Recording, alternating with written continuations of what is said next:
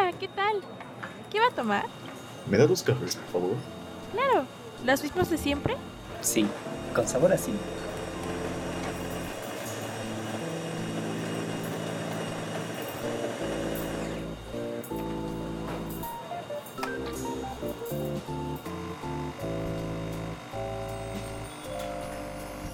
Bueno, pues hola a todos, sean bienvenidos a una semana más a este bonito y suculento podcast Café con Sabor a Cine, episodio 14. Y hoy traemos una película, pero antes de ir a la película, le doy paso a que se presente mi compañero y buen amigo, Diego Poblano. ¿Cómo has estado? Ah, muy bien, Aldair con muchas ganas de iniciar esta semana con café con sabor a cine, porque ya vamos al episodio 14. Episodio 14. Nadie pensó que llegaremos tan lejos, ni yo. Ni yo lo creía. y yo pensé que quedaremos. Ah, en el 4 ya todo esto se va y ya no vamos a seguir. Pero no, mira. 14 episodios. Pero nuestro anuncio de Facebook sí funcionó. ah, exactamente. El anuncio de los bots de Facebook están funcionando y están jalando un chingo de gente los bots. Esos pinches Aunque solo den like y no escuchen el podcast, pero con eso nos basta. Nadie se suscribe. Hace tres meses eran tan pequeños. Sí, efectivamente, hace tres meses éramos muy pequeños.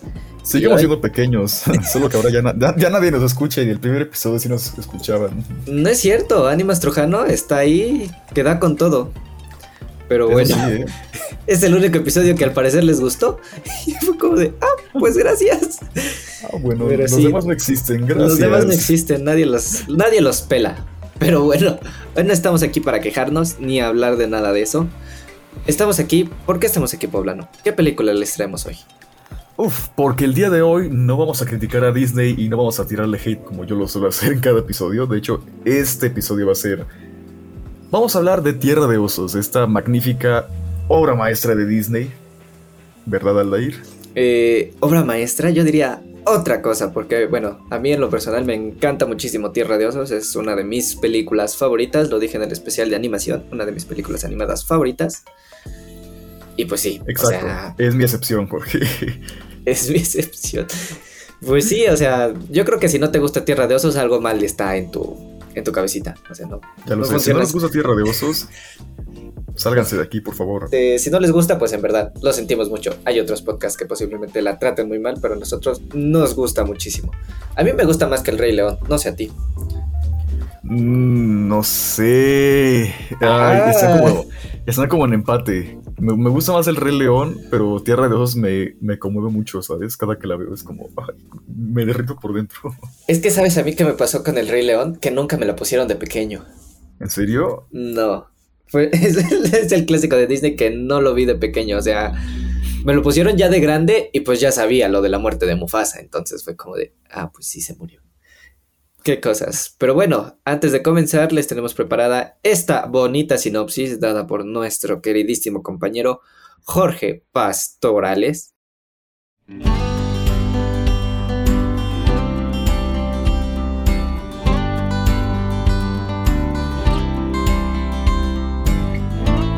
Tierra de Osos, estrenada en el año de 2003, dirigida por Aaron Blaze y Robert Walker, muestra el esplendor de la naturaleza del noroeste americano. La vida de un chico llamado Kenai cambia inesperadamente cuando los grandes espíritus lo transforman en un oso. Habiéndose hecho amigo de un cachorro de oso llamado Koda, Kenai tratará de recuperar su forma humana mientras su hermano, quien no sabe que Kenai se ha transformado en un oso, lo persigue en una misión de venganza y honor familiar. Y bueno, regresando de ese bonito corte, no es corte comercial, es corte sinopsioso. Eh, ¿Qué te pareció la película, Poblano? Ay, vaya. Tengo muchos sentimientos encontrados con esta película, más que nada son como muchas emociones que desembocan dentro de mí con la película, porque desde un inicio de la película pues te plantea eh, primero una cultura que pues más que nada está un poco extinta en este momento. Según yo lo veo, según yo había visto la película, no creo que hable como tal de los nativos americanos. Yo creo que habla un poquito más de los, este, de la cultura, ¿cómo se llama? Nómada posiblemente, como de la cultura nómada, como antes de que ya se establecieran como estos pueblos nativos americanos. Y al final, pues sí, este, pues al final es una obra estadounidense, entonces yo creo que sí tiene muchísimo en eso por los tótems y cositas así. Tiene que ver. A mí, ay, es que es que yo ya lo dije en la en el especial de animación. O sea, yo tengo un vínculo muy especial con esta película porque es la primera película que yo recuerdo haber visto, ¿vale? Una cosa es haber visto la película y otra cosa es ya haber ido al cine, ¿no? La primera película que fui al que fui a ver al cine fue Los Increíbles. Pero la primera película que yo recuerdo haber visto es este, esta misma película, o sea, Tierra de Osos. Y pues para mí sí es como... Cada que la veo como que me trae recuerdos, ¿vale? Como yo de chiquito y la he visto en diferentes etapas de mi vida y me sigue encantando, la sigo disfrutando muchísimo. Porque es una película que además toca pues un tema muy este familiar, podríamos decirlo. O sea, es un tema que sí es, un tanto fuerte, el tema de la familia, el tema del perdón, más que nada, que está incluida en esta película. Entonces yo creo que sí, es una película que, que la pueden disfrutar tanto niños, porque los niños se van a encariñar muchísimo con los, este, con los personajitos este, animados, pero los adultos le van a encontrar un mayor significado, que es el significado, pues ya, como te dije, del perdón, la familia, lo que es perder a cierta gente que quieres. Entonces, pues sí, es una película muy intensa que yo disfruto muchísimo y, y que tengo un vínculo especial. Lloro cada vez que la veo. Lloro cada vez que la veo. Ahora que lo mencionas, sí tiene mucho que ver eso de cómo la ves cuando eres niño y cómo la ves cuando eres grande. Por ejemplo, yo no había visto la película desde desde que la pasaban los domingos en el canal 5 hasta ahorita, ¿no? Y pues yo creo que cuando eres niño no te fijas de muchas cosas como, a ver, pues como cuando eres niño, pues te llegas a identificar más con Koda, por ejemplo, que pues con Kenai, ¿no? Y ocurre lo contrario cuando ya creces y te das cuenta cómo es la vida. Bueno, ¿Cómo, es, la vida? ¿cómo es la vida? O sea, no vale la pena. Y tú Pero más que nada como, como la, la, actitud que toma Kenai a veces, ¿no? Por ejemplo, este llega un, un punto en, en, nuestra vida donde queremos como buscarnos a nosotros mismos. Queremos madurar, o sea... Exacto. Es como la, famosa etapa de autodescubrimiento donde te cuestionas como, ¿quién soy realmente, no? Ahora sí que, ¿para dónde voy en la vida? Y lo vemos al principio con Kenai, que mm, él se siente identificado con lo que es la valentía, con el coraje, con todo eso. Y al momento de recibir el tótem, pues le dicen que pues lo que lo identifica a él es el amor. Y él se queda como de, ¿qué onda, no? Así que, ¿por qué el amor? Este, yo soy más como de valentía, yo hago tal cosa. ¿Qué tiene que ver el amor con esto, no? Es que, ajá, o sea, si te lo pones a analizar desde ese punto, es una película que también como que ahí yo siento que toca como que ciertos estereotipos machistas, ¿no? Porque, pues, yo siento que el hecho de que un hombre se identifique con el amor es como que algo de, no, como un hombre va a sentir este amor. exacto. O antes, al menos. O sea, que es como de, no, un hombre no puede sentir amor. O sea, él tiene que ser fuerte, valiente, este, pelear, golpear este osos pardo en la panza y darles patadas ahí allí. Yo qué sé. Entonces, yo creo que es una película que igual te viene diciendo, ¿sabes qué? Los hombres igual tienen que sentir amor. O sea, es un sentimiento que que no, es que igual lo tenga que sentir, igual sienten amor, solamente que como que lo suprimen. Y pues sí, o sea, hablando de este, de este sentido de la... ¿Cómo, dijiste? Autodescubrimiento. sí, o sea, también porque al principio, o sea, yo siento que lo dejan muy en claro que Kenai, este, quiere madurar muy rápido, o sea, no recuerdo muy bien qué edad tenían los personajes, este, pero son jovencitos, a lo mejor tienen nuestra edad más o menos, o sea, y unos cuantos años menos, porque a lo mejor tenían, yo qué sé, 17, 20 y 23, por así decirlo, que son los tres hermanos que aparecen. No son tan grandes, ¿vale? Entonces, Kenai sí es un jovencito, un chavo de, yo qué sé, te digo, no recuerdo bien, pero sí es un chavo como de 17, 20 años, no recuerdo qué edad tiene. Este, el punto es que es muy joven y pues sí, él, a esa edad se tiene que admitir que uno quiere madurar muy rápido, quiere este tener a esa edad, o sea, como si ya tuviera los añísimos, ¿no? Tengo 20 años, hace cuatro años es lo que estaba, lo que estaba pensando, ¿no? Yo, pero, no, o sea, yo siento que sí, o sea, sí pasa, que ya quieres independizarte, que quieres ser este, o sea, que te vean como ya, como, vamos a decirlo, como un hombre, por así decirlo, o sea, como alguien mayor, como alguien que está listo para afrontar el mundo y vivir y pues te das cuenta que sigues siendo un pobre niñato y que no sirves para nada. Entonces, es un golpe de realidad que dices, verga, o sea, tengo que seguir haciendo más cosas para poder alcanzar esa independencia y que yo de repente lo veía con algunos de mis compañeros de tanto de la secundaria como de la prepa que de repente llegaban y este más en la secundaria que llegaban con celulares así como que muy vistosos y este no es que yo me lo compré porque estuve trabajando de 12 a 12 y yo como de güey yo no me puedo comprar nada y pues sí te pega no un poquito como de puta yo no puedo comprar nada pero bueno o sea de hecho más ahorita sabes teniendo como nosotros ya 20 años eh, el hecho de que pues veas como gente que está trabajando por pues por lo que por lo que tiene y por ahora sí que trabajan para vivir más que nada y tú aquí grabando un podcast el cual no te pagan y básicamente haciendo nada de tu día es como, ah, diablos. Debería estar haciendo algo. Estoy como de pucha, que tengo, tengo que hacer algo con mi vida.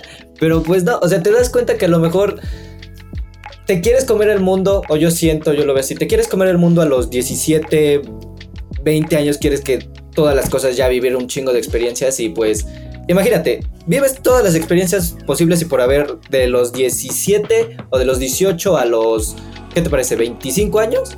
Ajá. Hiciste todo, viajaste a todos lados. ¿Y después qué te queda, güey? O sea, una vida vacía y sin nada. O sea, ¿ya qué puedes hacer? O sea, ¿a dónde vas si ya fuiste, ya comiste, ya hiciste todo lo que querías hacer? Exacto. ¿Qué te queda? Pues o sea, nada.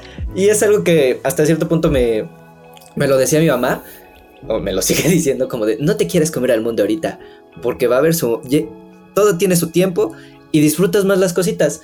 Y yo igual lo veía con, con la escuela, ¿vale? O sea, yo lo voy a admitir, yo era un nerd, por así decirlo, entre comillas, por el hecho de estar siempre de, de matadito en ciertas cosas, o sea, como que me estresaba muchísimo la escuela, siempre quería estar con buenas calificaciones y así, pero en el momento, y esto por eso es que quiero un chingo a mi mamá, en el momento en el que mi, mamá me dijo, mira, a tus hermanos les pedí que sacaran seis solamente, te voy a pedir a ti lo mismo, pero ya no te estreses, no te estés esforzando muchísimo, porque al final, como lo comentábamos en episodios anteriores, una calificación no va a dar para para este para que te contraten rápidamente.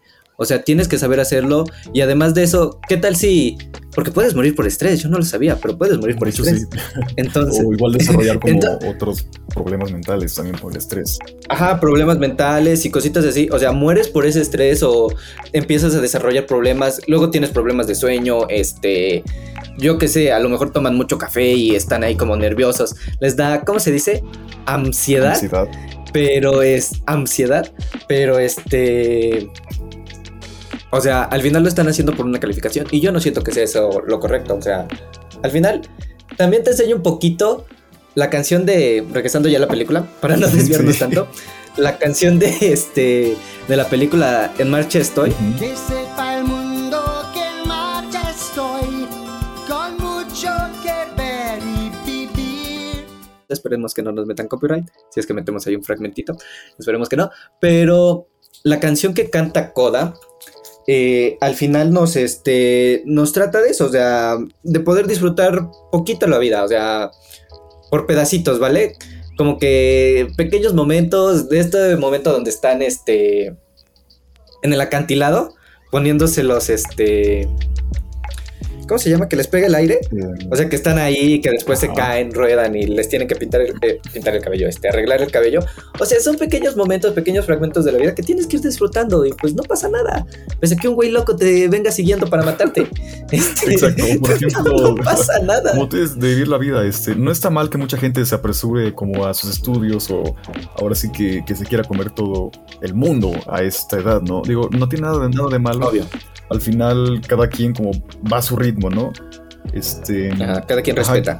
E, eso se, tiene que respetar ahorita, ¿no? Como de que si yo hago tal cosa, este, si yo ya soy exitoso a tal edad y esta otra persona no, y si no se esfuerza o se está esforzando, es como déjalo.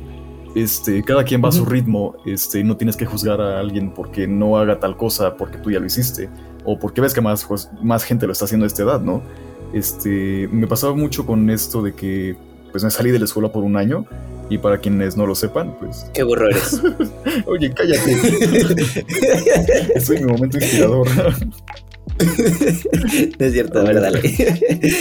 que pues sí, me pasa con esto de que me salgo de la escuela y varias personas me dicen, ok, este, está bien, ¿no? Y de hecho igual mi familia me apoyó bastante como de, bueno, este, es entendible, estamos en plena pandemia, es como, pues sabes qué, este, el mundo está detenido, no tienes que seguir avanzando a fuerzas, si quieres detente también, haz otras cosas, enfócate en otras cosas, cosa que pues sí hice también, no, no me quedé como rascándome la panza por seis meses. No es cierto, ya admítelo, admítelo. Si te estabas buscando la mata. Es un gandul completamente. A veces.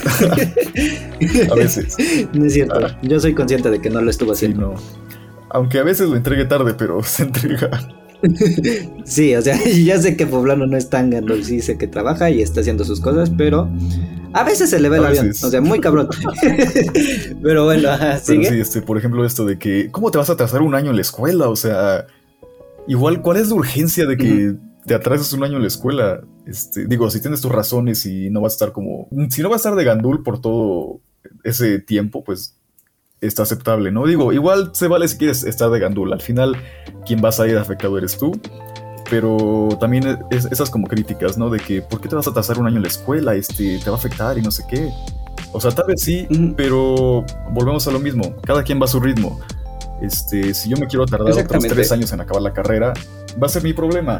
Este, al fin y al cabo estoy intentando hacer más cosas. Este, yo creo que, bueno, por lo menos en estos seis meses que estuve pues trabajando, también me di cuenta de cómo era el mundo laboral, de, desde una perspectiva pues, un poco más pequeña, ¿no? También. Sí, o sea, o sea, es que es eso, ¿no? O sea, dejemos de juzgar a la gente por las decisiones que ellos toman, ¿no? O sea, al final yo siento que que si tú, por ejemplo, hablando de tu caso, si tú decidiste a lo mejor detenerte ahorita que el mundo estuvo detenido, o sea, si tú lo decidiste, pues al final es tu decisión, no te vamos a juzgar ni te vamos a estar diciendo, no, es que tenías que seguir avanzando o tenías que ya a los 20 haber cumplido este 300 sueños y haber este ¿cómo se llama? tenido un propósito de vida y cositas así, porque luego igual nos como que nos marcan muchísimo las reglas o las normas de tenemos que hacer esto a tal edad y tenemos que tener un plan para toda la vida, cuando en verdad pues pues es que no puede ser tan así, o sea, yo creo que el año pasado y todo este momento que hemos estado viviendo de la pandemia y cositas así, nos ha dejado claro que los planes pueden cambiar de un lugar para otro, ¿sale? O sea, yo no yo no esperaba estar este encerrado por más de un año en mi casa, este y mucho menos esperaba empezar un podcast contigo, o sea, es algo que a lo mejor me hubiera pasado como de, ah, sí, vamos a hacer un podcast, pero a lo mejor si hubiéramos estado en la escuela, no nos hubiera salido por diferente tipo de cosas y así. A lo mejor lo hubiéramos dejado, posiblemente no lo estaríamos haciendo y no estaríamos divirtiendo a 22 personas que nos ven. Pero, este, o sea, sí, como que siempre está muy en claro el, tenemos que hacer ciertas cosas a cierta edad que si no las hacemos y no las cumplimos esos estándares que nos han marcado, porque a veces son estándares que nos marca, por ejemplo, nuestros padres, nuestros hermanos, tíos, primos, e incluso hoy en día yo lo siento que lo vemos más con este con youtubers, influencers, este actores, este directores, etcétera, etcétera, etcétera, al menos refiriéndonos a nuestro mundo laboral, que es el mundo de la comunicación y el audiovisual y así. Comunicación no, comunicación no. Santo, no. Este, el, mundo, del cine y, la, este, y la producción audiovisual. Ajá, o sea, de la producción audiovisual y cositas así que de repente te pones a leer, yo que sé, la biografía de Steven Spielberg y ves que ese güey hizo su primera película, yo que sé, a los 20 años, ¿no? Y es como de, güey, ese, ese cabrón, este Steven Spielberg, un cabronzote, ese cabrón hizo su película a los 20 años y yo qué estoy haciendo, un podcast. Te sientes a veces mal, ¿no? Eh, o sea, aunque quisieras. De ver cómo ciertas personas de tu misma edad están, pues, rompiéndola o haciendo pues hasta más que tú, pero también saberle lo que estás haciendo, porque pues digo, aunque no nos paguen por ese podcast, no, no lo hacen chicos, pues nos gusta hacerlo, nos entretiene, es como una forma de también pues hacernos sentir productivos. O sea, hasta cierto punto yo igual lo veo como una forma de... Para mí el podcast es hacer una forma de desestresarme, ¿vale? De todos los problemas a lo mejor. No problemas, pero de todo el Pues, güey, es que al final sí se te carga un poquito la cabeza el no poder salir, no poder ir a ciertos lugares. El... Yo, estaba, yo estaba muy acostumbrado a todos los fines de semana bajar al centro, dar unas dos, tres vueltas, luego ir al cine, regresar. Entonces, de repente, encerrarte y tener todo ese estrés de, güey, ¿qué voy a hacer? ¿Qué voy a hacer? ¿Quiero hacer algo? Pues a lo mejor yo lo, yo lo vengo a descargar, no a descargar, pero sí vengo a relajarme un poquito, platicar aquí entre amigos. Este platicar entre amigos y ver, este, hablar de películas, que es al final algo que, que yo siento que los que estamos aquí, los que están involucrados en el proyecto de Café con Sabor a Cine, nos gusta muchísimo, que es platicar de películas, hablar de películas, comentarlas, este, escribir diferentes guiones, diferentes cositas, que están muy bien. Y te digo, al final estos estándares que nos pone la sociedad y que igual, o sea, está reflejado en este, en Tierra de Osos, ¿vale? Porque, ¿por qué? Te lo voy a decir, ¿dónde está reflejado? para regresar a la película y seguir con el análisis y vean, oh, todo está conectado.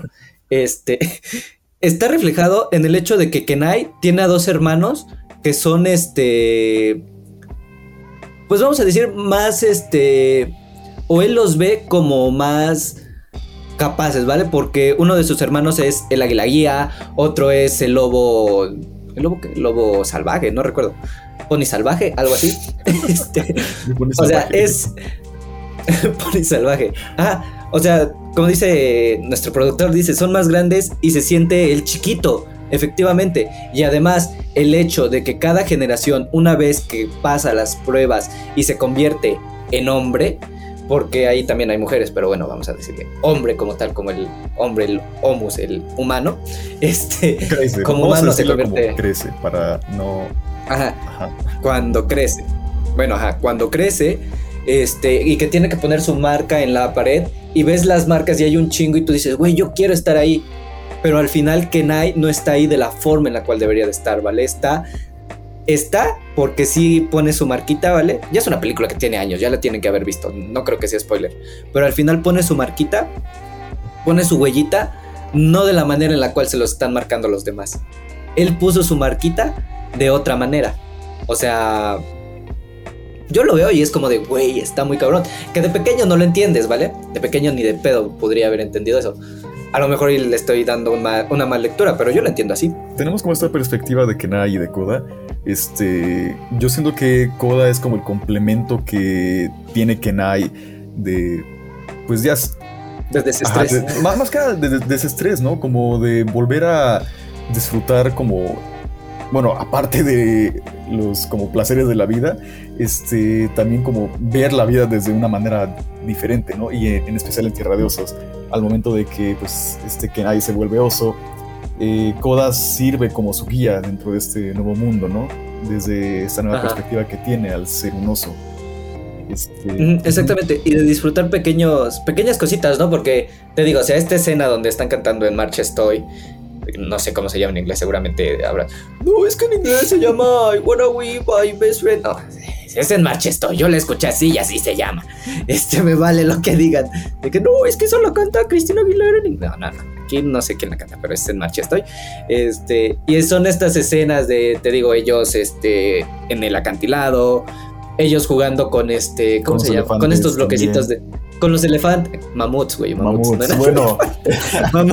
los elefantes mamuts. Lo que los elefantes mamuts. Los elefantes mamuts. este... Toma lugar durante la era de hielo, ¿no? Durante la era no de la película, ¿vale? El periodo de historia que se lo conoce como la era de hielo. Todo está conectado, pero sí, o sea, la era de hielo toma lugar en esa, en esa época y que de repente cuando llega a este a la zona esta de ositos, ¿vale? ¿Cómo se llama? No recuerdo cómo se llama el lugar, pero que llega a todo este lugar donde están los osos. El lago, el este, ¿cómo se llama? El salmón saltarín. El, salto del salmón. salmón feliz. El salto del salmón, ¿ves? El salto del salmón. Cuando llegan al salto del salmón, y que de repente vea un chingo de ositos que igual se están divirtiendo, están cazando salmoncitos y este se deslizan por las cascadas pues se pone feliz, se pone a disfrutar y empiezan a contar diferentes historias y así es como de, a la madre, o sea, qué bonito, qué bonito todo. O no sé tú cómo lo veas. Sí, también. Y este, pues ahora sí que retomando el tema de la familia, porque no lo hemos mencionado tanto, este, también se nos da como este significado de cómo los osos son bueno, como esta manada, ¿cómo, cómo se diría? ¿Manada? Este... Es una Ajá, manada. una, pues, manada de osos. eh, pues son como una familia, ¿no? Y lo vemos desde un principio, cómo tenemos a estos hermanos, este, también cómo, a pesar de que pues son familias, son hermanos, tienen sus diferencias, pero pues llegan a, a arreglarse al final, ¿no? Porque pues son esos, son una familia y siempre están ahí uno para el otro, ¿no? A pesar de que el hermano de Kenai no sabía que Kenai era el oso, al final logra entender Que lo tiene que aceptar tal cual Exacto, es, ¿no? O que lo acepta tal cual es, porque es como el nuevo propósito que tiene pues Kenai, ¿no? Eh, el quedarse con Koda, porque también siente una conexión con Koda, a pesar de que pues no sea su hermano pues biológico, pero pues nos muestra que también este, la familia no solo es de sangre, ¿no? También pues podemos considerar familia a otras personas que pues no sean nuestra familia de sangre, pero que sí tengamos vínculos pues que parezcan como de hermanos, ¿no? También. O sea, exactamente, que no nuestra familia tiene que ser necesariamente la de sangre, como tú dijiste, o sea, a veces amigos, a veces este, primos lejanos o otro tipo de personas que vamos encontrando a lo largo de nuestra vida, que decimos, güey, o sea, nuestra conexión es muy grande y somos casi casi como familia, ¿vale? O sea, sabemos que entre nosotros no va a haber traiciones o no va a haber este otro tipo de cosas, que nos hemos equivocado posiblemente, porque lo vamos a decir así, o sea, que Nai se equivoca al principio con Koda porque hace algo muy malo. Y él lo dice, y es la parte más triste de la película, que es cuando ya me pongo a llorar, que es como de, no, güey, no le digas, no, no te va a perdonar, güey. Y así Pero como lo de, no, güey, no. Pero lo perdona, o sea, al final lo perdona y es como de, güey, o sea, hizo lo peor del mundo que pudo haber existido que Nai. Y aún así Koda dijo, vale, te perdono, no pasa nada. O sea... Esa parte no, ¿Qué- no me ahí quedó sí tan queda? claro.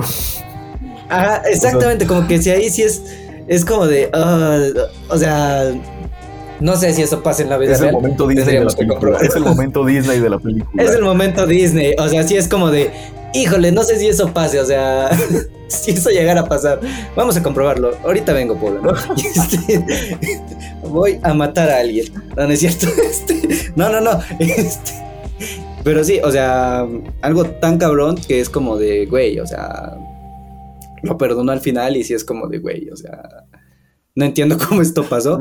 Que también como que al final, bueno, sí le revela que Ajá, fue sí, sí, sí se lo revela, pero tal vez como Koda en su mentalidad como de niño no logró comprenderlo al 100 tal vez, o simplemente es como, pues lo único que le queda también a Koda, ¿no? Como es, al final se vuelve como pues su hermano de, de Koda, así que tal vez es como esta aceptación de, bueno, este, te equivocaste, pero eres lo único que me queda, lo único cercano que siento, así que pues pues adelante, ¿no?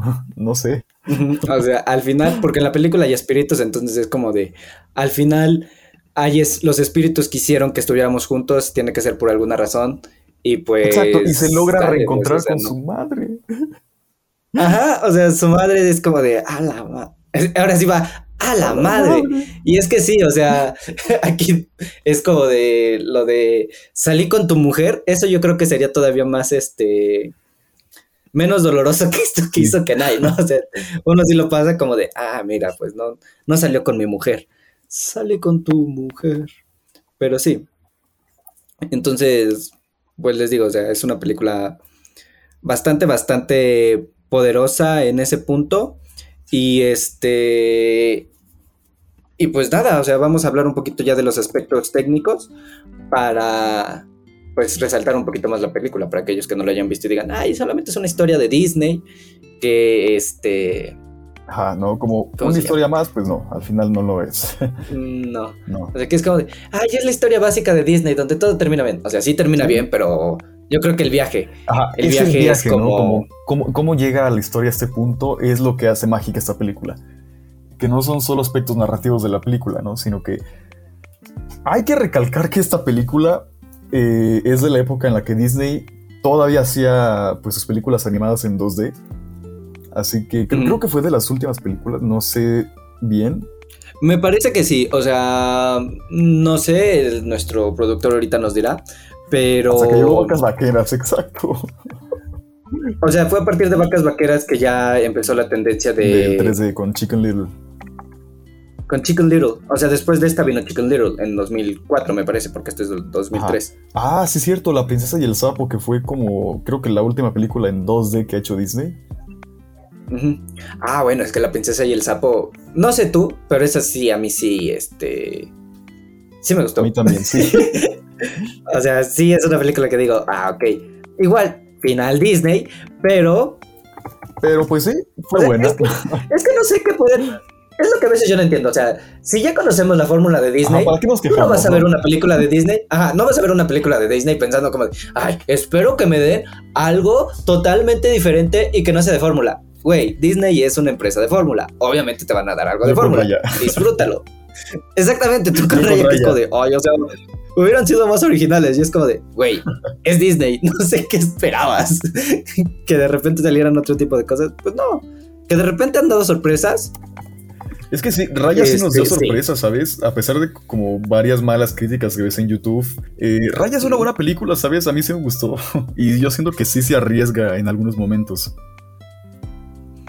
Eh, Es que sí, o sea, no, sé, no vamos a venir aquí a hablar de Raya. Tampoco. Tenemos una, Tenemos un video hablando tenemos de una Raya. reseña, tenemos, una, tenemos un video, curiosamente, hablando ahí de Raya. Pero sí, o sea, resumiéndolo en, en pocas palabras, sí es. Tiene ciertas cosas que me gustaron mucho, te digo, porque hasta cierto punto está un poco ahí como que inspirado en Avatar. Entonces sí hay ciertas cosas que dije, ah, mira, esto sí está chido. Ah. Yo no. Yo voy a ver las películas de Disney, neta, yo voy sin ninguna expectativa así muy alta, como de, esto tiene que ser el top del top. No, o sea, yo voy como de, vamos a ver una película de Disney. Que va a tener un final. Hoy se me antoja Disney, Ajá. ajá. que va a tener un final Disney. O sea, no vengo aquí esperando que me den este, una película de Tarkovsky o una película de Kurosawa o Truffaut. No, no, no. O sea, yo voy a ver una película de Disney sabiendo que voy a consumir una película de Disney. Entonces, es lo que tenemos que hacer. Ajá, incluso cuando fui a ver Frozen 2, dije, sé qué clase de película voy a ver. Sé que no me va a terminar gustando, pero vamos a disfrutar ver Frozen 2 porque yo la fui a ver con mis sobrinos. Fue la última vez que fui a ver una película con mis sobrinos. Entonces sí le tengo como que ese cariño especial como de, híjole, aunque no quiera. Pero sí, o sea, al final disfruto más la función de con quién estoy que la misma película. Y es que hablábamos de eso, el cine es experiencia pura, lo hablamos en el episodio de Cinema Paradiso, el cine es experiencia, entonces así se disfruta súper bien.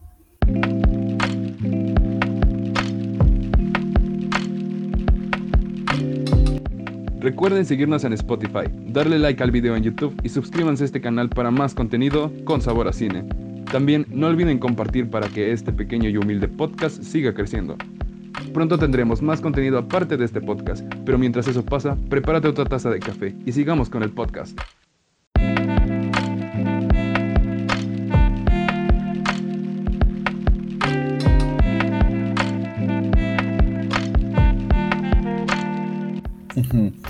Y volviendo a los aspectos técnicos de la película. Qué buena animación, o sea, realmente es- esas como las cosas que me gustan de Disney. No es que menosprecie el 3D de Disney, pero a, es- hasta a, este punto ya se me hace como muy no genérico, pero muy Es que es muy perfecto, o Ajá, sea, ya, no puedes de- ya no puedes reclamarle a Disney, Exacto, o sea, yo creo que Disney, ajá, Ajá, a, a ver. Yo creo que Disney y DreamWorks son de los estudios que ya tienen su animación como que muy pulida, muy perfeccionada. Y sí, de repente ya es como muy difícil. Illumination y a lo mejor Blue Sky, igual como que. Bueno, Blue Sky ya, es de Disney. ya no entonces, existe. Ya no existe. Pero sí, o sea, yo creo que sí llega un punto en el cual ya no les puedes reclamar tantísimo de la animación. Como de. Su animación es súper básica. Güey, güey, te reto a ti, A animador ver, promedio. o sea, te reto a ti, animador promedio, que hagas una animación así tipo Disney, ¿vale? O sea, te reto, hazla. Hazla. Y si la haces, me la entregas. Igual, con los mismos estándares que cumple Disney, te la paso. Y a lo mejor sí te digo, Disney tiene una animación básica. Pero, güey, o sea, muchos dicen, no, es que la animación de Disney es súper básica y súper fácil de hacer. Mm, A, ver, Bueno, yo no soy animador. hazla tú. Ajá, ajá, es como de, a ver, hazla tú. O sea, tan chido, tan. ¿Cómo se.? De una manera no grosera, tan. En vez de decir tan, este. Ya sabes, tan. Venudo, otra forma de decirlo, tan, este. Mm, Bueno, entiende, ¿no? tan chiludo, tan chiludo, te sientes, te sientes tan chiludo que no, este, que no lo quieres hacer. Y nosotros, no, es que yo no me voy a revelar. Ok, digo, a lo mejor es una forma muy fácil de escudarlos, o sea, como una forma muy básica de defender a Disney diciendo, a ver, hazlo tú. Pero, pues, o sea, sí, güey, o sea, en animación no le puedes tirar nada a Disney. Y iba a decir hermanoso como en este en España, este Tierra de Tierra de Osos. Tierra de Osos, este nos deja claro eso que Disney para el 2003 donde salió tenía una animación 2D, Más Ya, pulida, perfeccionada. exacto. ajá, o sea, perfeccionada y ya para lo que fue La princesa y el sapo, que me parece que fue ya la última que hizo en 2D. Si no mal me equivoco, si no mal me equivoco, si no me equivoco, es la última que hizo en 2D, La princesa y el sapo. Eh, ya su animación Winnie the Pooh en 2011. Am, Sí hizo Winnie the Pooh, o película de sea, Winnie Pooh. bueno, tiene varias pel- Ajá, Winnie the Pooh, ah, 2011, Winnie the ah, Pooh en mira. 2011. En 2011. Oye, nadie se acuerda de esa película. No. Ni yo me acordaba de Winnie the Pooh, la película de 2011. Pero sí, sí, tiene sí. sentido. ¿Viste Christopher Robin? O sea, hablando de Winnie the Pooh, ¿viste Christopher Sí, sí Robin? la vi. Sí, está muy buena. Christopher Robin Sí, es muy buena. A mí me gustó muchísimo. Tiene un mensaje muy, Con lo muy, del muy profundo esa película también. Con Ajá, con el Hello There, exactamente, con el Hello There. Y este, Hello there. Hello There. Pero sí, o sea. Bueno, ya, regresando a Tierra de Osos, que nos vamos a Winnie the Pooh. Este. A mí sí me gustaría Bueno, ya con la animación de Winnie the A Pooh. ver, a ver, sí. No, bueno, era eso, remarcar Ah. que con la animación ya en Winnie the Pooh o La Princesa y el Sapo, que es la más conocida, eh, la animación ya es perfecta, sea, ya. ¿Qué le puedes decir? Exacto, ¿no? ¿Qué le puedes decir que ya no hayan hecho? Es como de, no mames. Ajá. A mí sí me gustaría ver como Disney intentando. Este. Es. Bueno, Disney experimentar de vuelta con esas técnicas de 2D y 3D. Como lo que habíamos dicho en el episodio pasado, este 2.5D tan famoso que ha, ha ido surgiendo entre varias, varios estudios de animación pequeños, ¿no? Ajá, es que también yo no creo que a Disney le, le- le guste muchísimo como experimentar. Es como de, güey, posiblemente lo hagan y posiblemente le salga bien. Entonces, ya, ¿qué, qué podrían experimentar? es como de, tenemos otra victoria, ¿qué más queremos?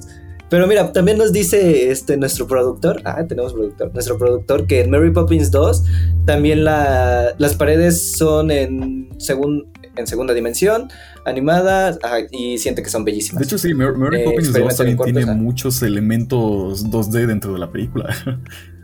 Eh, yo no he visto Mary ¿No Poppins 2, visto? entonces no la he visto, pero yo creo que si las ha de tener, pues en Mary Poppins la primera, pues está la animación. la animación 2D es parte fundamental de la película y es lo más icónico que existe, entonces, pues sí, yo, o sea, siento que a lo mejor ahí sí ya la pulieron muchísimo más. Vi los trailers, pero creo que en los trailers no aparece muchísimo de las partes de animación. O sea, nada más son como pequeños fragmentos. Yo creo que se los guardaron para la película. A lo mejor me equivoco. Pero sí. O sea. Sí, son, son ¿Qué detalles es más eso, pulidos también, ¿no? Como, bueno, para ese entonces de 2003, pues ya Disney ya tenía una, una trayectoria más, pues más recorrida en la animación, ¿no? Desde los años 40, bueno, desde los años 30 hasta los 2000, tenemos joyas animadas como El Rey León también, que... Ah, hay, hay que destacar que en esa película de Tierra de Osos, las escenas donde se ve como esta aurora de, de los espíritus también, o, La de los espíritus. o los paisajes, los paisajes, no, no sé a ti qué te parecieron. Es que. Pero yo amé Es que es eso, o sea, nos referimos a ese tipo de animación que es como los paisajes que se ven súper hermosos. Porque la mayoría son como. Para mí, Tierra de Osos tiene, tiene como el sitio ideal en el, en el cual me gustaría vivir, ¿sabes? O sea, un ambiente de bosque, donde se escuchan pajaritos, más tranquilo, una montaña al fondo, completamente llena de nieve. No sé, a mí es mi sueño. A lo mejor es por eso, porque la vi muy joven. Es como de, y yo quiero vivir ahí. Efectivamente, yo quiero vivir ahí. y este. Sin embargo, no quiero que me mate un oso. Pero. eh, eh, sí, no, yo le tengo no muchísimo. Curiosamente le tengo muchísimo miedo a los osos. No sé por qué sea, pero bueno. Este, le tengo miedo de, de que me vaya a comer un oso algún día, así como de, ¿qué pedo?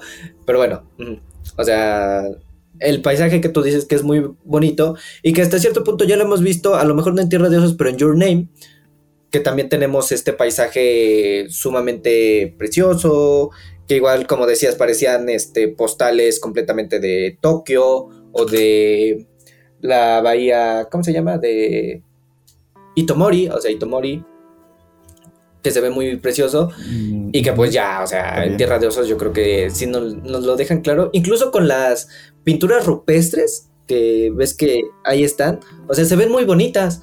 O sea, Bien, sí, de hacer pinturas rupestres que no tendrían que ser como que la gran joya o necesita la animación más pulida. Son, esas sí son solamente bolitas y palitos. Eh, se ven más bonitos que mis bolitas y palitos que yo hago en mi libreta. Entonces, ahí está. O sea, es Disney. Es Disney completamente en la animación y se deja ir por completo y nos lo muestra. O sea, se la saca, la pone en la mesa y dice, ¿qué pedo? ¿Quién es el... ¿Quién es el... ¿Cómo se llama? El, el rey aquí en la animación. O sea, ¿Quién es el rey? Sí, ya lo dejó muy en claro. Pero es que ese es mi problema con el 3D, ¿sabes? Que por más pulido que se vea la esencia del 2D, por lo menos en los paisajes, eh, el 3D no la iguala. Esa esencia que, ajá, ya es demasiado real que dices, pues, o sea, no tiene nada de fantástico, no tiene nada de mágico. Ahora sí que quieren calcar la realidad, como lo vimos en Soul, que parecen Que se ve muy bonito. tomas de o sea, las calles se ve muy bonito. Se ve precioso. ¡Wow! Eh, aún Ah, se no ve muy pocamente bonito, experimentado como el mío. Yo lo veo y digo, no está sumamente hermoso. Eh, eh, pero que sí, ya llega un punto en el que dices, es muy real. Y luego cuando alcance la realidad, ¿qué? O sea, ¿qué sigue? Ajá, ¿qué? Yo siento que es, eso mismo le quita como esta esencia fantástica que tiene la animación 2D del Disney de antes, ¿no? De cómo esos paisajes, pues dibujados, se ven, tienen una esencia tan bella y es este estilo tan, pues fantástico también que, pues ahora sí que no es por compararlo con el de Soul, pero yo realmente sí prefiero como el estilo Mm. visual que tiene Tierra de Osos o películas como El Rey León, porque pues al, al fin y al cabo te, Ajá, o te sea, meten tú en esta podríamos fantasía decir que tú eres más de la que animación crean, ¿no? 2D que el de la 3D.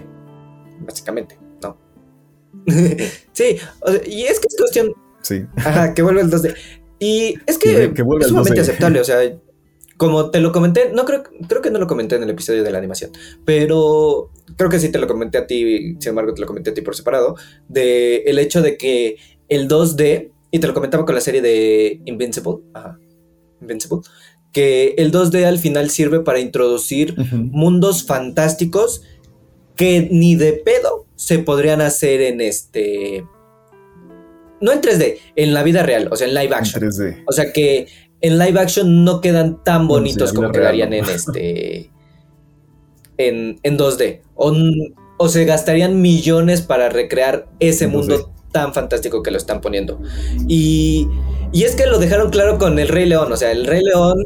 El Rey, el Rey León y el Rey León Eso live te iba a action. te gané, decir, eso te iba a El Rey decir. León y el Rey León live action, o sea. No. Ah, El hecho de que se vea real hace que. No lo hace mejor. O sea. Y es que es una No copia. mejor. O sea. es que sí, e- es un copia y pega. De hecho, creo que sí filmaron algunos escenarios para la película, pero pues al final, este. Ah, te voy a decir mi opinión del Rey León, porque desde el primer episodio de Café con Sabor a Cine, yo, yo ya le, le ando tirando mucho hate al Rey León, a la versión Ajá. live action, entre comillas. Live action. Porque no es live action, chicos, solo es CGI. Ajá, es CGI, o sea, ni siquiera es live action, o sea. Incluso yo, yo iba a decir, podría entrar en este. en mejor animación. Y este. y- De hecho, sí. porque al final, o, O sea, sea. entra como. Ujú. Eh, es que al final es una película animada porque es totalmente animación por computadora, solamente que sumamente perfeccionado, ¿no? O sea, y en, en CGI totalmente. Dices como un, un documental de Nat Geo. Exactamente. O sea, Sí. no, no tiene nada, no tiene esa magia Disney, ¿vale? Y es la misma película, o sea, tal cual es la misma película. Es una calca completamente. Eso no está mal, hasta cierto punto. Exacto, como tú lo dices, pierde toda la magia que la película original en 2D nos introdujo. O sea, el hecho de que tú veas a los animalitos hablando y sintiendo emociones y la cara de Simba toda triste cuando muere Mufasa, es como de, güey, o sea, eso te pega más que ver un leoncito sin ninguna expresión, sin ninguna característica hasta cierto punto humana, en ese sentido que se le murió su papá león y es como de, "Mm, pues es la naturaleza, hijo, ¿qué quieres que haga? O sea, yo lo sentí así, Ajá. o sea, se pierde la magia totalmente y te deja como de, "Mm, bueno, pues ahí estuvo. Y creo que también ese puede ser uno de los problemas con los live action de Disney, o sea, que, que pierden cierta magia. Hay algunos, uno que otro, que es, a mí me gustan muchísimo. Y la, que la conserva y hasta crea o sea, otra, ¿no? De alguna manera dentro yo de ya live action. eh, yo ya vi, yo ya vi Cruella. Yo ya vi ¿Dice Cruella. Cruella? Oh, por Dios. Y no inventes, por no decir mamá, no inventes lo bonita, lo. Bueno, es que es Emma Stone, güey. O sea, es Emma Stone. O sea, Stone, es claro. Emma Stone actuando. ¿Qué se puede decir Ajá, de y los, Stone? exactamente los trajes, toda como la tema, ah, el, El vestuario, o sea, la historia hasta cierto punto, la historia de origen y el giro que da un poquito cruel. Ajá, los perros, los perros según yo son en CGI, yo los vi y dije, esto es CGI, pero aún así, o sea, ¿no? No son CGI. Hay, hay algunos que otros, de repente tú los ves y sí, este, sí parecen CGI. O sea, los dálmatas, los vestidos bien perros, ajá, o sea, los dálmatas parecen, parecen CGI, no sé si hayan sido CGI. Y sí, sí, o sea, es un CGI muy bien logrado. El punto es que tú ves Cruella y es uno de los live action más nuevos de Disney, ¿vale? Y el que más, son, más sonado ha estado. O sea, tú ves Cruella, la historia de origen que ya te contaron de Cruella. Que podrán decir que no, es que es una historia de origen igual a la de Harley Quinn, la intentaron copiar y. Güey, o sea, primero fue 101 Dálmatas y mucho antes de 101 Dálmatas fue este. Fue el libro de 101 Dálmatas, ¿vale? Que sí hay un libro de eso. Entonces, no puedes decir que le copiaron. Y al final, como lo hablábamos en. No recuerdo si ya lo hemos llegado a tocar, que el cine está lleno de influencias. Creo que no. Es en el. en un episodio que estamos preparando. Creo que sí lo mencionamos. Bueno. lo mencionamos. Ajá, en Cinema Paradiso, ¿no? Bueno, quién sabe. En algún episodio lo mencionamos. Que el cine está lleno de influencias. Influencias puramente literarias. Y a veces influencias en series animadas. Y pues eso también puede llegar a. Ajá, De todo tipo. O sea, Harley. Quinn pues está un poquito influenciada en Cruella. Y es que hay una escena, no sé, eh, esta escena está en el tráiler. La escena donde Cruella está manejando, o sea, Emma Stone está manejando y está toda como erguida y con los bracitos así, está en el auto y está manejando de un lado al otro. Güey, eso se parece muchísimo a la escena animada donde igual está, este, ya medio ida. Ya medio ida total y está buscando a los dálmatas. Yo lo vi y dije, güey, esto se parece un chingo a la película animada. Y aún así tiene la misma esencia de alguna o de otra manera. O sea, no sé por qué será. A lo mejor será por, por el tipo de historia que es Cruella de Vil. O sea, que es una historia más de origen. Una buena historia de origen. Pero que no le quita la magia al 100% de 101 Dálmatas. O sea, yo siento que la magia sigue estando ahí. Ujú. Y pues nada, iba a decir que otra cosa del final, pero no. Este es de spoiler. Esa sí es de spoiler porque es, No, no, es película sí. reciente, entonces sí. Ajá, es como maléfica, ¿no? Más o menos como lo que hicieron con maléfica. Mm, Que. Ay, Bueno, no, no tal cual, o sea, no, no, no hay punto de comparación porque. Este. Ah, como que sí le intentaron dar esa identidad maléfica. Es que, Ajá, cambiando. es que. Maléfica le hicieron buena, güey. O sea, Maléfica le hicieron buena. Sí, Y Maléfica no es buena. O sea. Maléfica en qué mundo No. es buena. o sea, no, y aquí le hicieron como, no. no, es que ahora va a ser este totalmente buena y va a apoyar. No, aquí sí Cruella es, es Cruella, es Cruella de Bill. Y Ajá, como que le dieron sus razones a Maléfica de ser buena, ¿no? Como de, ah, e- es que hace esto. O sea, la intentan justificar haciéndola ver buena. Cuando en la historia, pues original, pues no lo pues es. es, que no, es bueno, sea, se, Es una villana. se convierte en un dragonzote. No sé, tú dime en qué punto es buena, ¿sabes? O sea, a ver, eh, eh, Digo, hay, hay varios dragones buenos, pero. Sí, o sea, exactamente.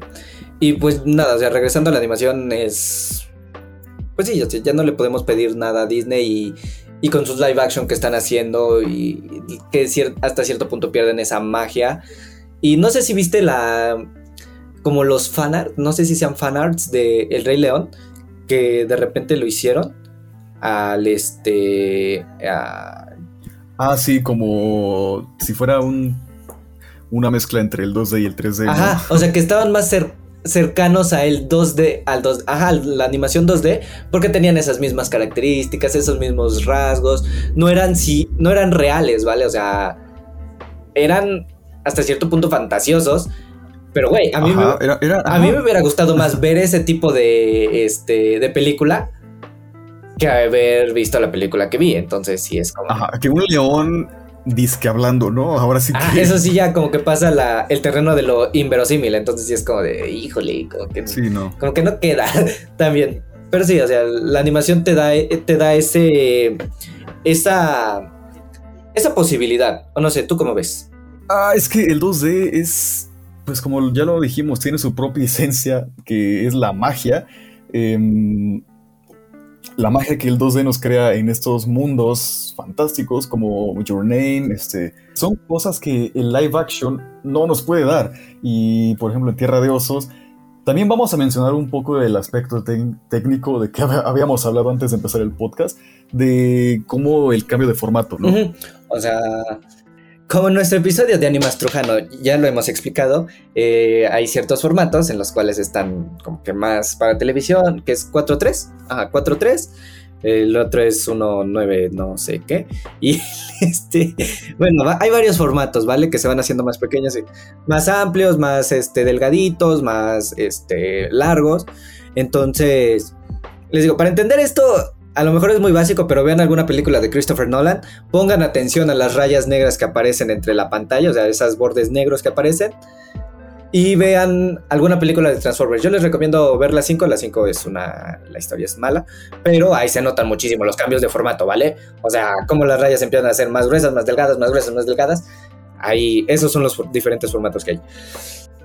Y bueno, o sea, en esta película, ya lo mencionábamos al, al principio, ¿no?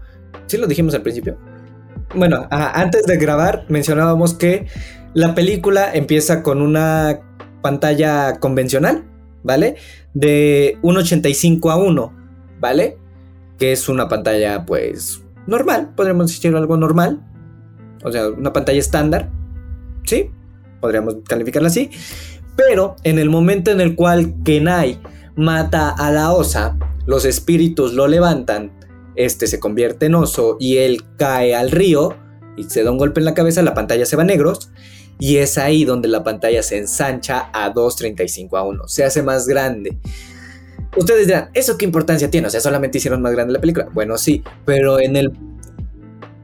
O sea, tiene una importancia hasta cierto punto narrativa, por así decirlo, porque en cuestiones de formato... Mmm, no recuerdo qué video lo explica o en qué video lo vi. El formato igual sirve para contar, ¿vale? Uno puede contar a través del formato. ¿Ok? Entonces, dependiendo del formato que tú elijas, puede ser la estructura o el, el, simbolismo que le quieras dar a la película. Por ejemplo, en El Faro, deciden o la decisión de tomar un formato más angosto, que es el 4.3, si es 4.3, ¿no? 4.3 es en el sentido de que como están encerrados en un faro, quieren dar este ambiente de claustrofobia, ¿vale? Por eso la decisión de usar este formato. Ahora dirán, ¿qué sentido tiene en esta película ir de 1.85 a 1 a 2.35 a 1? Bueno, que ahora Kenai, convertido en oso, va a ver el mundo de una manera distinta. Y pues ahí está. Ahí está la explicación. Es lo que te iba a decir. Eso te iba a decir. Que, que al principio de la película, pues vemos este formato más cerrado, este más, ajá, más pequeño, más cerrado. Y conforme pasa la película, pues eh, llega a ese punto en el que pues su espíritu se transforma. Bueno, eh, los espíritus de su hermano también que falleció, no, mencionamos eso, pero pues ahí, va otro detalle de la película, este, transforman a Kenai pues en un oso, ¿no?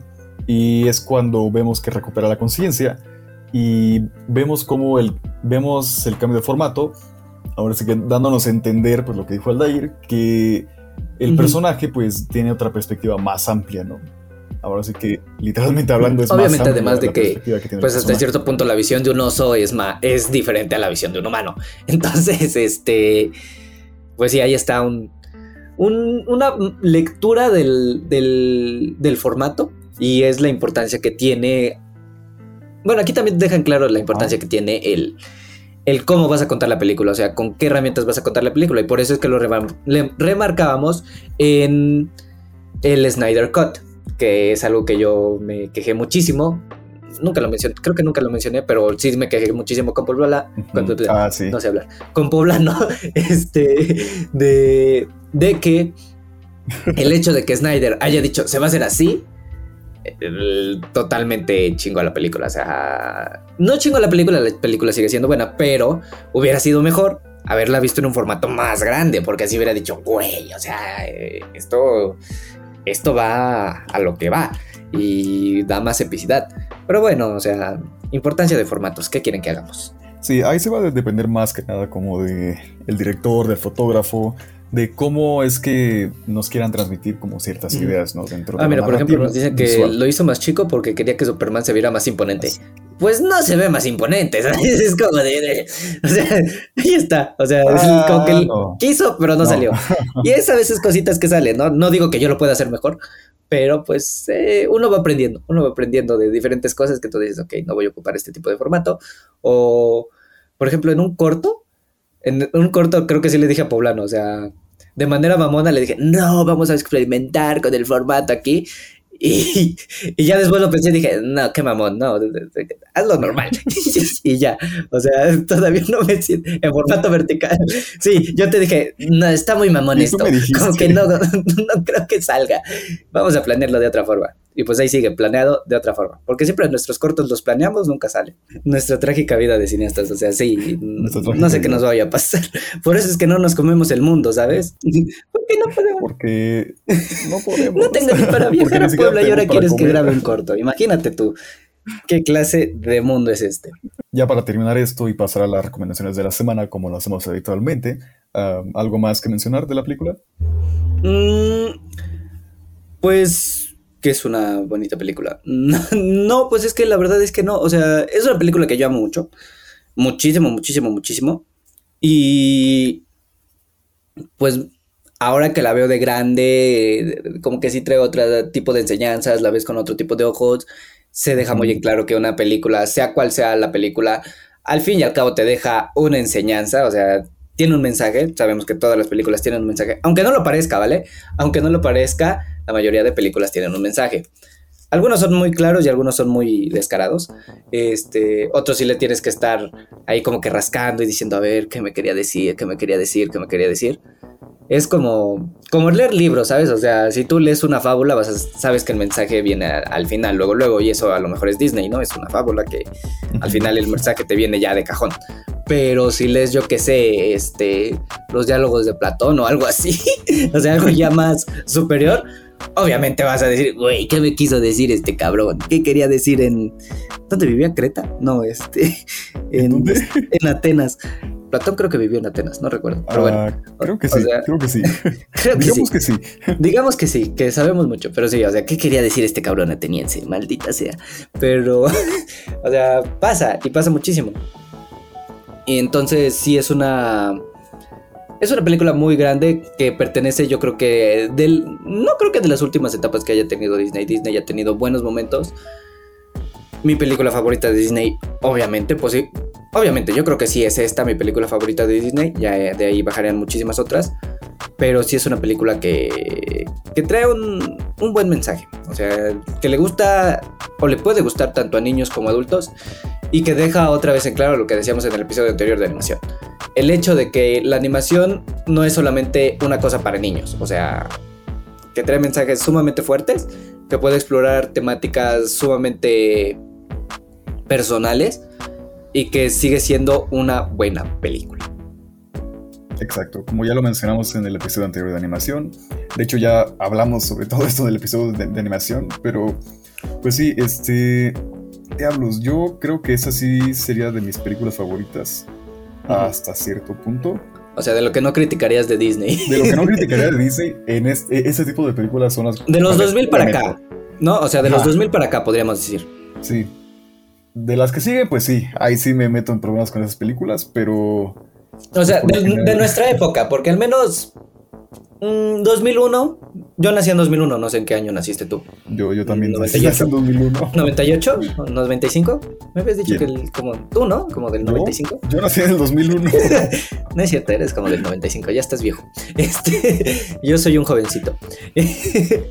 Pero sí, o sea, del, del 2000, que empieza con dinosaurios, o 2001, vamos a poner a partir de ahí, 2001. Atlantis, el imperio perdido. Uf, De ahí hasta nuestro más actual que es, que es desde Raya hasta el último dragón. Pero bueno, vamos a hablar de Atlantis de 2001, que ni creo que tengamos que referirnos al 2001. Yo creo que vámonos un poquito ya más grandes, o sea, 2003, que tenemos Ajá, que 2003, dos añitos, 2004, 2004. 2004 que ya tenemos añito ya más grande.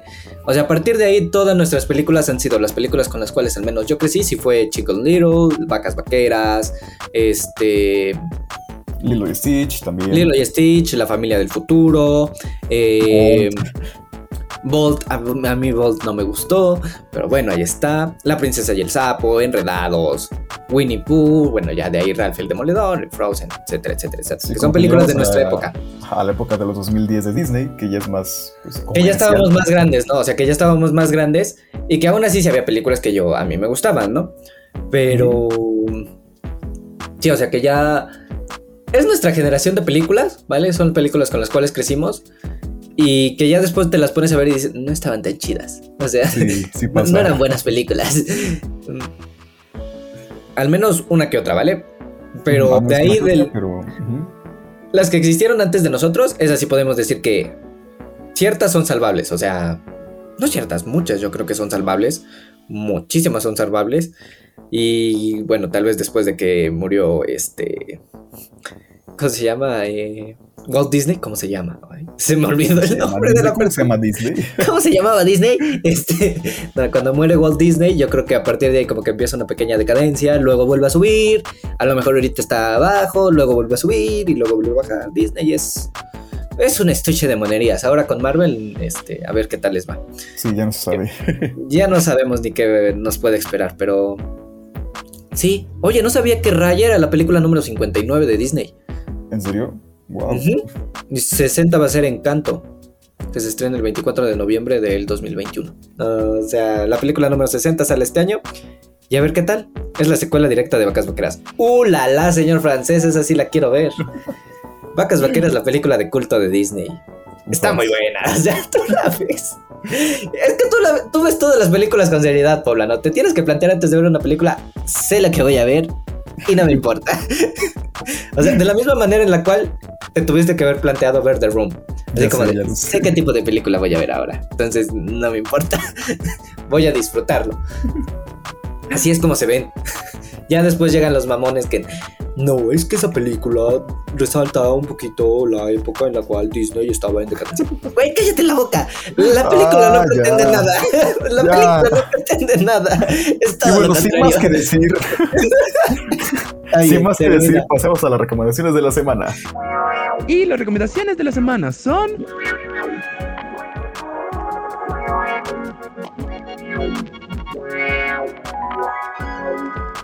Y bueno, para esta semana tenemos una película que está de estreno en el cine y también en Disney Plus, pero tienes que pagar un excesivo precio de Premier Access, así que vayan a verla al cine si pueden. Es Cruella. Del director Craig Gillespie. Gillespie. Gi- Gi- Gillespie, creo que sí. Gillespie. Pues sí, o sea, es una gran película, ya les dijimos, estuvimos hablando un poquito de ella en este podcast. Posiblemente les traigamos reseña, tal vez no. no, muy posiblemente. Muy posiblemente les traigamos reseña. Y pues nada, os seguimos. La, La siguiente, siguiente. es No soy hombre fácil, del 2018. Es dirigida por Eleanor Puriat. ¿Vale? Es una película que transcurre en un universo diferente al de nosotros, en el cual, mm, ¿cómo diríamos? En el cual, a ver, les voy a leer la sinopsis de aquí de, de Wikipedia para no meterme en problemas. Dice, el soltero Damien se despierta en una sociedad matriarcal donde se enamora de Alexandra y debe trabajar para descifrar los códigos invertidos de este nuevo mundo, ¿vale? Entonces es como, en lugar de haber patriarcado, hay matriarcado. Entonces, hay para los machistas, misóginos y opresores que se creen la verdura. Esta película póngansela y vean que son unos pendejazos. Siguiente película.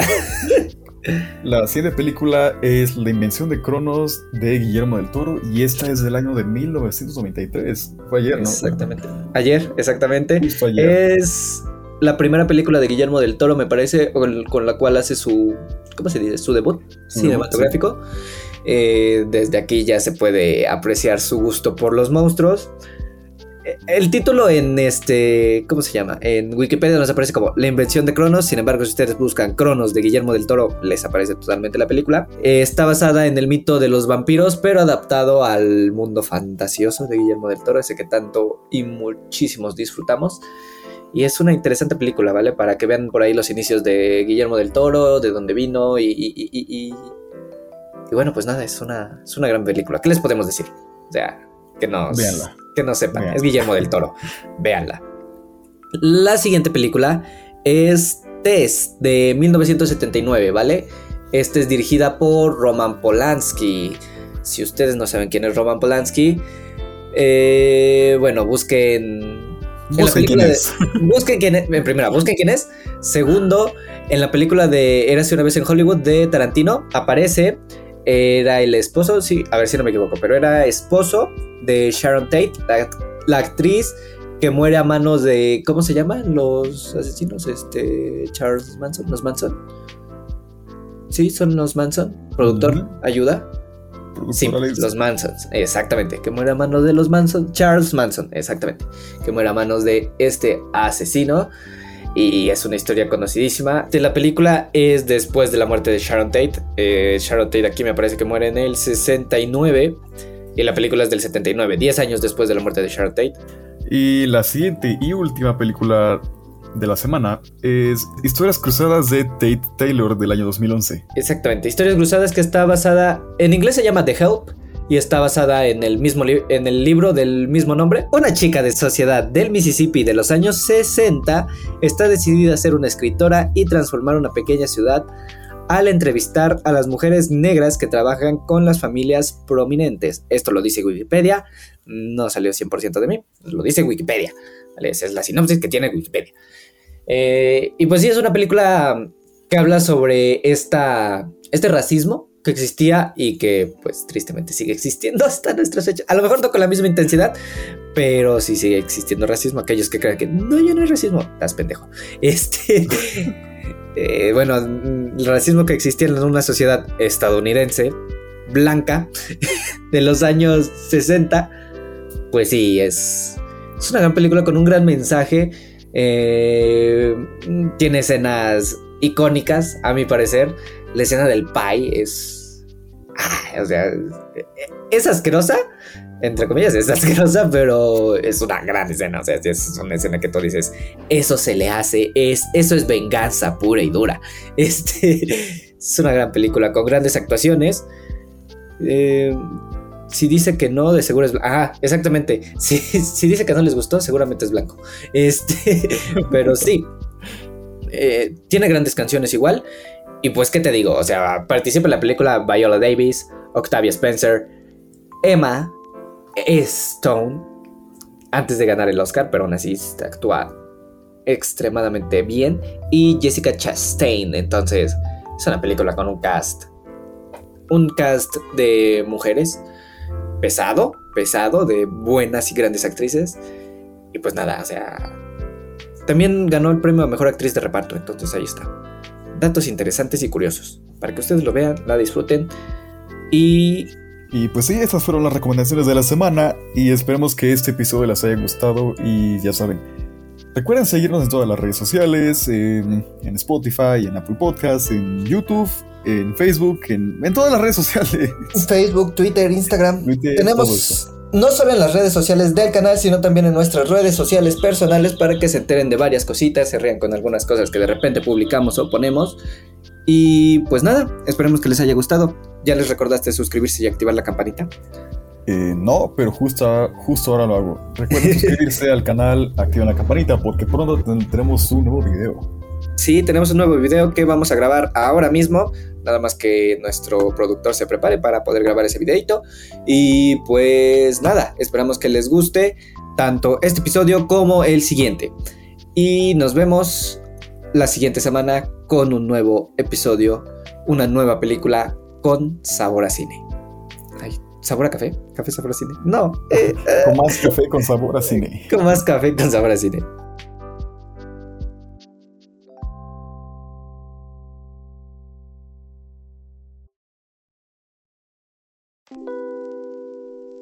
La vida de un chico llamado Kenai cambia inesperadamente cuando los grandes espíritus lo transforman en un oso, la criatura que él más odia.